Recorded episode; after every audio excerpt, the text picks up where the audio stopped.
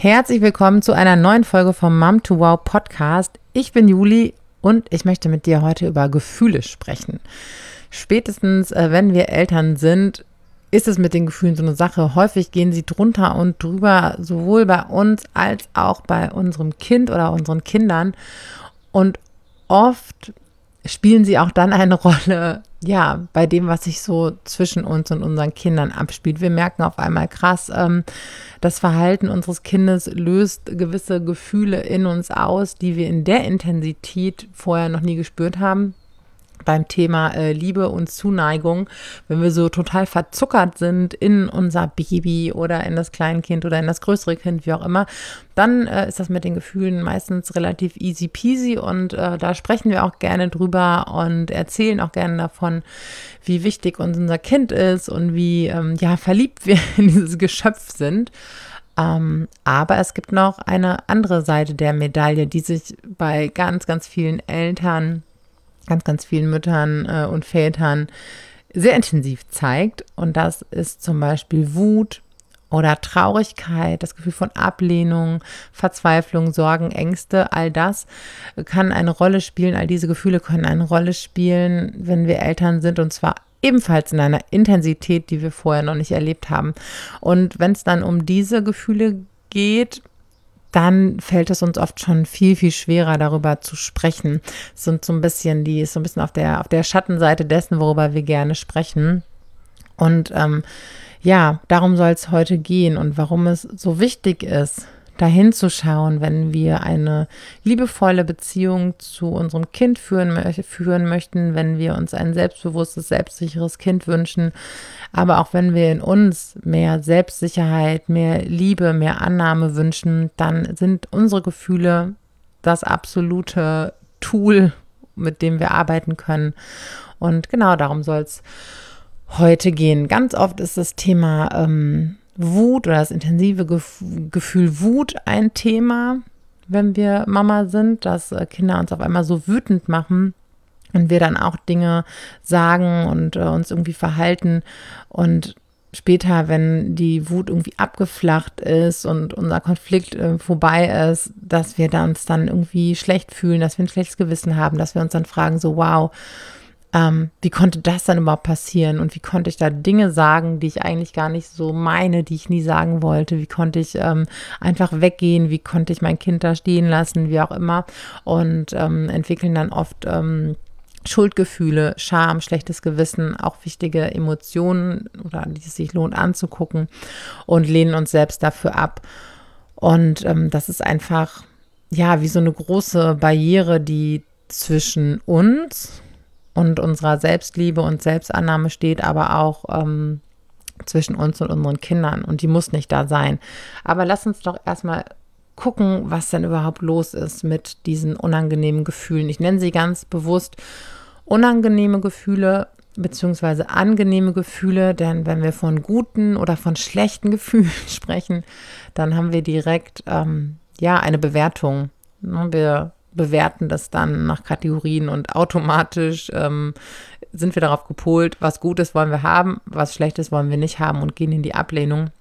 Fakt ist aber, dass ähm, all diese Emotionen zu uns gehören und dass sie alle wichtige Funktionen für unser seelisches Gleichgewicht haben und für unsere Gesundheit. Aber wenn wir von klein auf daran, darauf programmiert sind, dass es gute und schlechte Gefühle gibt, dann ähm, ja, findet, wie gesagt, eben diese Bewertung statt und es wird umso schwerer, diese Gefühle anzunehmen und zu gucken, hey, wie können Sie mir denn eigentlich helfen, in diese innere Balance zu gucken und was wollen Sie mir denn eigentlich sagen? Deswegen spreche ich hier von angenehmen und unangenehmen Gefühlen, weil es einfach erstmal so eine krasse Bewertung rausnimmt.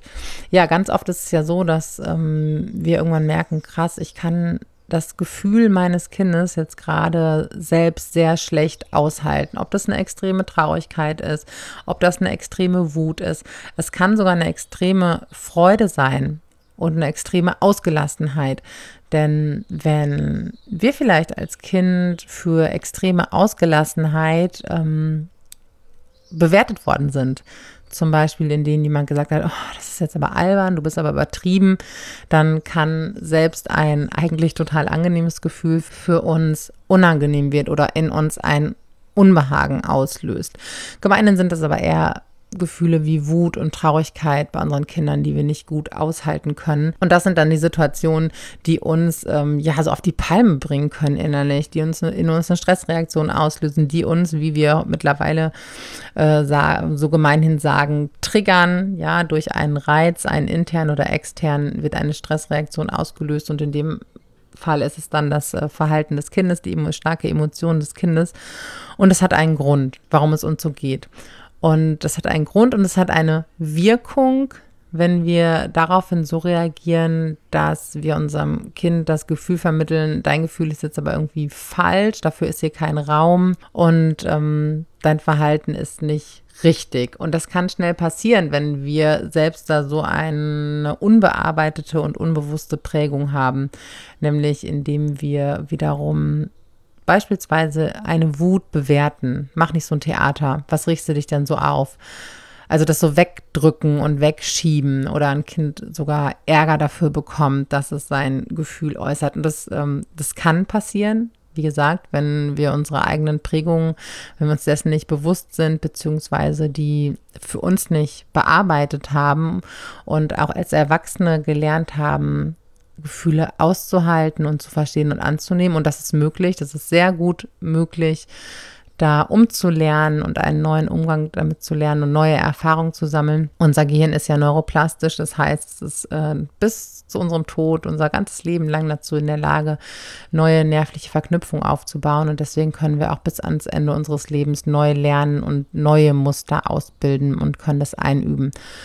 Und wenn, ja, wir aber noch in unserem alten Muster, was wir erlernt haben, drin sind, wenn wir erlernt haben, hey, ähm, Wut ist nicht okay, dann werden wir das eins zu eins an unser Kind weitergeben, indem wir das ganz schlecht aushalten können. Oder wenn jede Traurigkeit für uns übertrieben wirkt oder wie ein Jammern wirkt oder hysterisch wirkt, also immer wenn von unserer Seite aus ein Unverständnis, ein starkes oder eine ähm, negative Bewertung reinkommt, dann ist es ein sehr, sehr starker Hinweis darauf, dass wir selbst ein großes Problem mit dieser Emotion haben.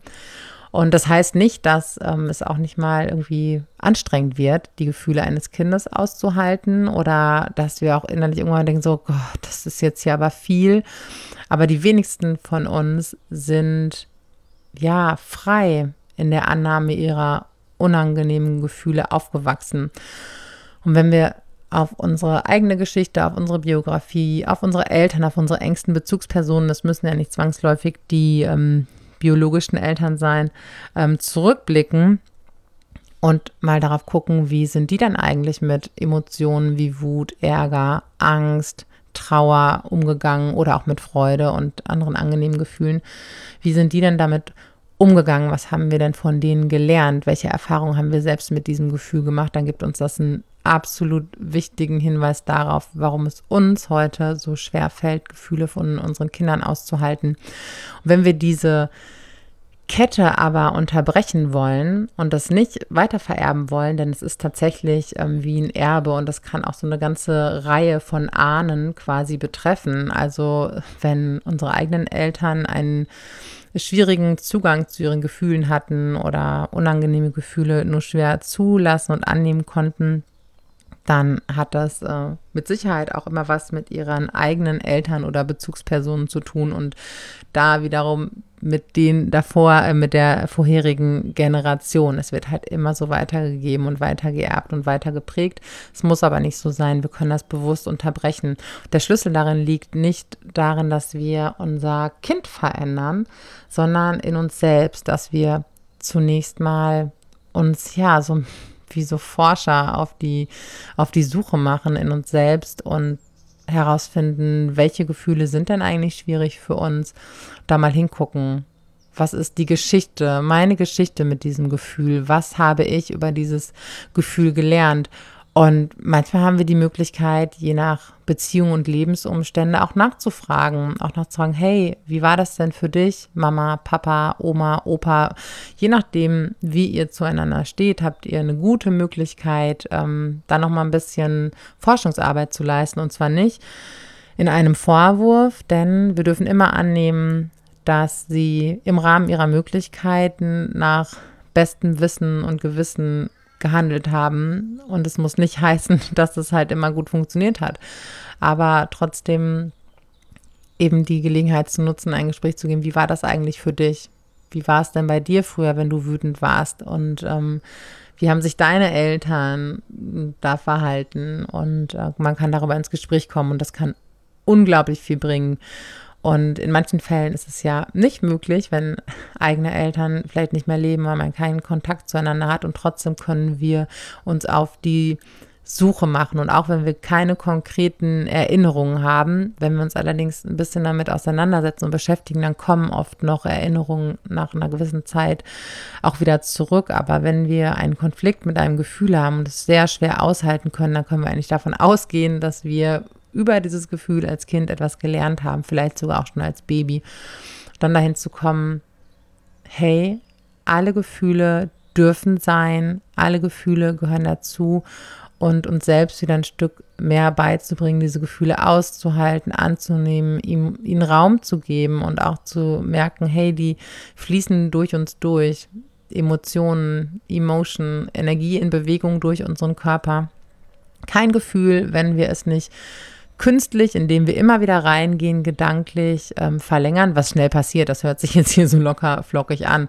Ähm, aber kein Gefühl würde eigentlich länger als 90 Sekunden durch unser System rauschen. Es gelingt uns nur oft gedanklich oder es gelingt unserem Gehirn nicht, einem gewissen Teil unseres Gehirns nicht, ähm, da rauszukommen. Das löst den Reiz immer und immer wieder aus und es entsteht so eine Gefühlsschleife und eine Stressreaktionsschleife. Aber eigentlich, wenn wir die Gefühle durch uns durchfließen lassen würden und sie managen würden, dann gehen sie auch wieder vorbei. Jedes Gefühl, jede Wut, jede Traurigkeit, jede Angst fließt irgendwann ab und ebbt irgendwann ab. Und auch Gefühle, die wir lange Zeit angestaut haben, können wir auch im Nachhinein noch verarbeiten, wenn wir uns damit ähm, befassen und beschäftigen bei Gefühlen, wenn wir die unterdrücken, wenn unsere Kinder die unterdrücken und wegschieben. Und das passiert einfach, wenn dafür kein Raum ist, wenn sie nicht sein dürfen, wenn jeder Schmerz ein Stell dich nicht so an ist, wenn jede Wut ein äh, Spiel dich nicht so auf ist, wenn jede Traurigkeit ein jetzt übertreibt man nicht ist, dann ist es vielleicht in dem Moment kein bombastischer Einschnitt, an der Oberfläche. Aber was passiert ist, eigentlich so, vielleicht hast du schon mal versucht, einen Wasserball unter Wasser zu drücken.